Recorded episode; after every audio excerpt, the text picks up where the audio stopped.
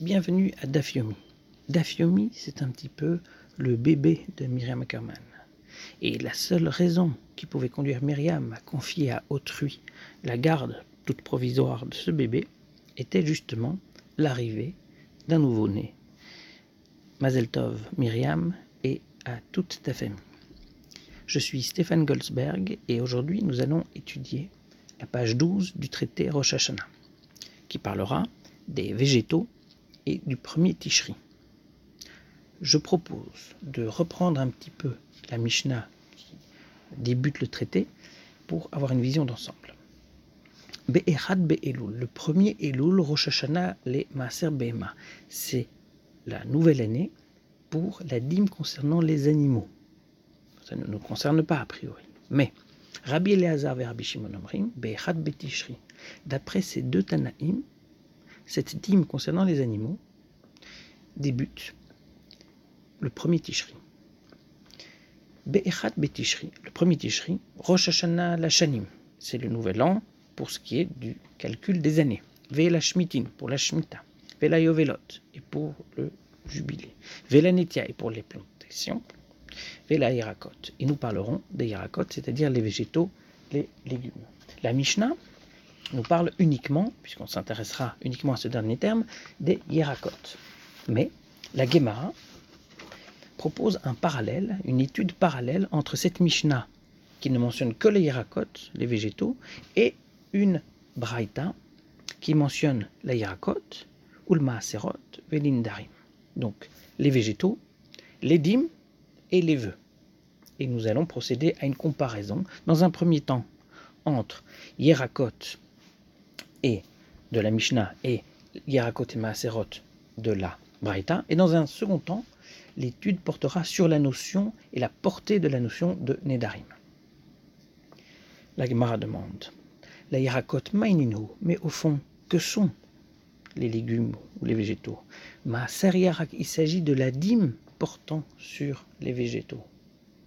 nous demande la Gemara Maaserot, si tel est le cas. Si, lorsqu'on dit Yerakot, il s'agit de la dîme du Maaser Yarak, alors, normalement, la notion de Yerakot devrait être comprise dans Maaserot. Et du coup, ça rend le mot Yerakot de la Braïta redondant. Réponse Tana de Rabanan vekatane de Non, la Braïta a ressenti le besoin de mentionner Yerakot puis Maaserot. Pourquoi? Parce qu'elle désirait enseigner la règle des Rabanan, à savoir Yerakot, c'est une dîme des Rabanan, c'est une obligation rabbinique, et une obligation biblique, les Maaserot. Dès lors, la Gemara s'interroge. Mais si tel est le cas, s'il y a deux enseignements, l'un rabbinique et l'autre biblique, il aurait fallu commencer par l'enseignement biblique, à savoir non pas dire la Yerakot ou le Maaserot, mais les Maaserot ou les Yerakot. Réponse. Akdema. La raison pour laquelle la Braïta a commencé par l'obligation rabbinique tient au fait qu'elle chérit davantage l'obligation rabbinique que l'obligation biblique. Est-ce qu'on a déjà vu cette idée ailleurs que une règle rabbinique était plus chère aux yeux que une règle d'origine biblique. Regardons Avodazara 35a, où il est question du verset de Shirachirim, et en particulier des mots suivants. Kitovim dodecha miyain, car ton affection ou tes étreintes sont meilleures que le vin.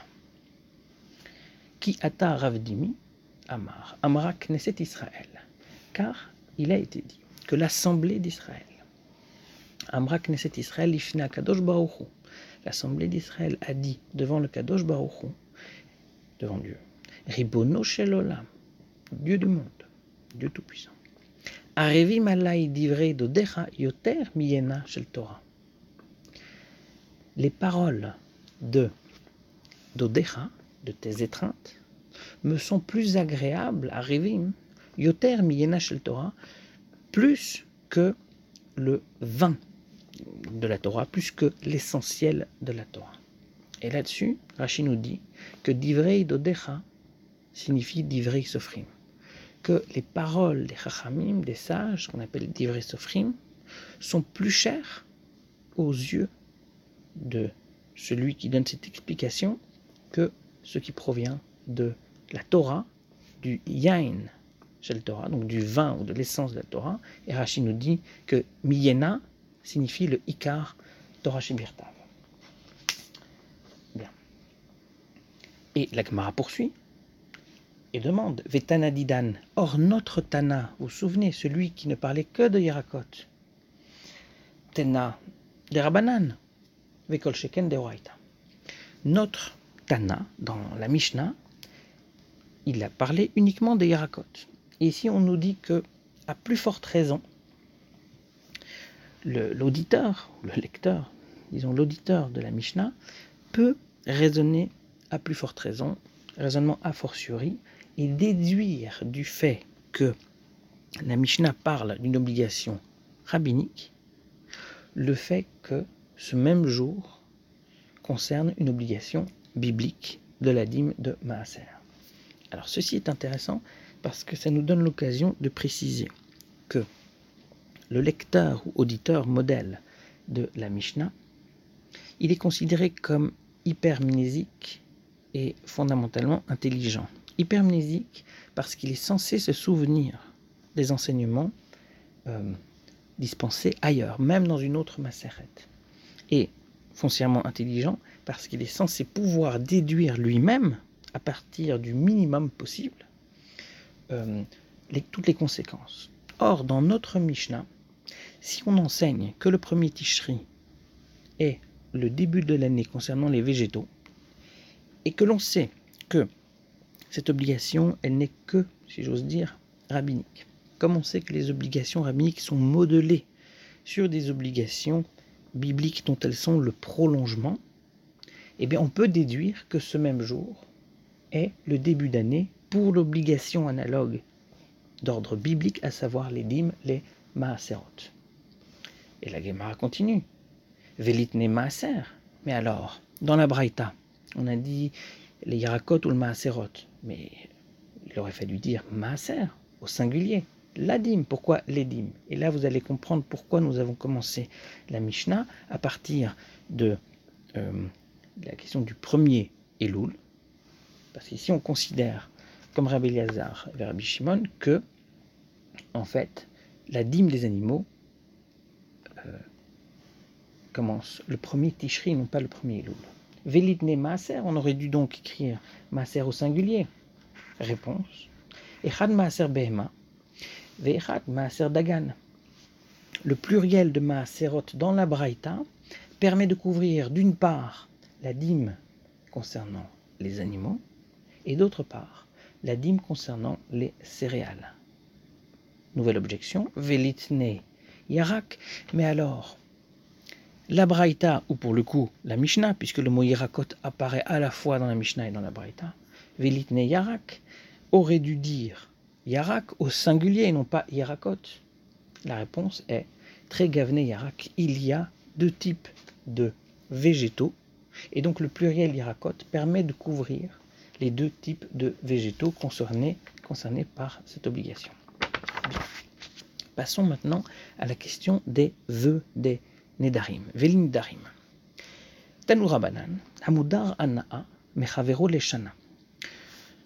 On dit dans une braïta, une autre braïta, que celui qui fait le vœu de ne pas profiter des biens de quelqu'un pour un an, comment doit-il compter? Il compte 12 mois jour pour jour. Autrement dit, si l'année compte 13 mois, eh bien Shana, ça couvrira uniquement 12 mois, même si ce n'est pas la même date. Ve'im Amar les Shanazo, mais s'il a dit, on précise un petit peu, pendant cette année-ci, pendant cette année,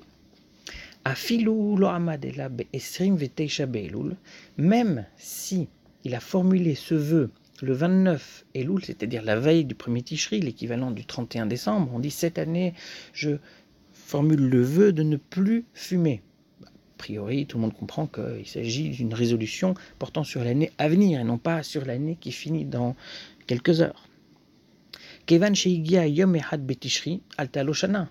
Dans la mesure où le premier Tishri arrive donc dès le lendemain, eh bien cela lui est compté pour une année, puisqu'il a dit durant cette année, pour cette année, eh bien le vœu a été accompli, le cas échéant, cette année-là, et le lendemain, il est délivré de ce vœu.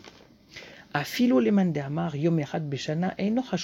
cela vaut même pour celui qui est de l'avis que un jour par an ne constitue pas, ne saurait constituer toute une année. Pourquoi? Parce que les tsaoré nafshe kabilale, vea parce que la raison pour laquelle il a formulé ce vœu, c'est qu'il assumait toutes les conséquences de mortification. Or, il a eu l'occasion, il a eu le temps, ne fût-ce que pendant quelques heures, euh, de se mortifier.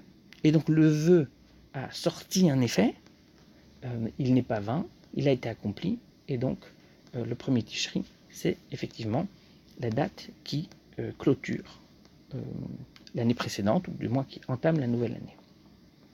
Ve'ema Nissan.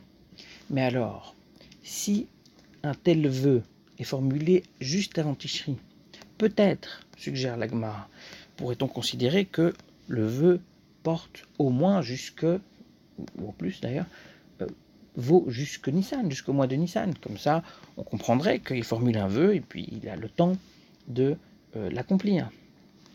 Et l'Agmara répond Bindarim achar leshon bene adam.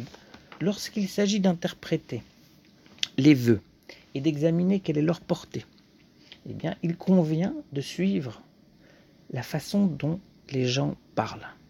Or, lorsqu'on dit l'année prochaine, lorsqu'on dit, sans plus de précision, la nouvelle année, on parle du premier ticherie.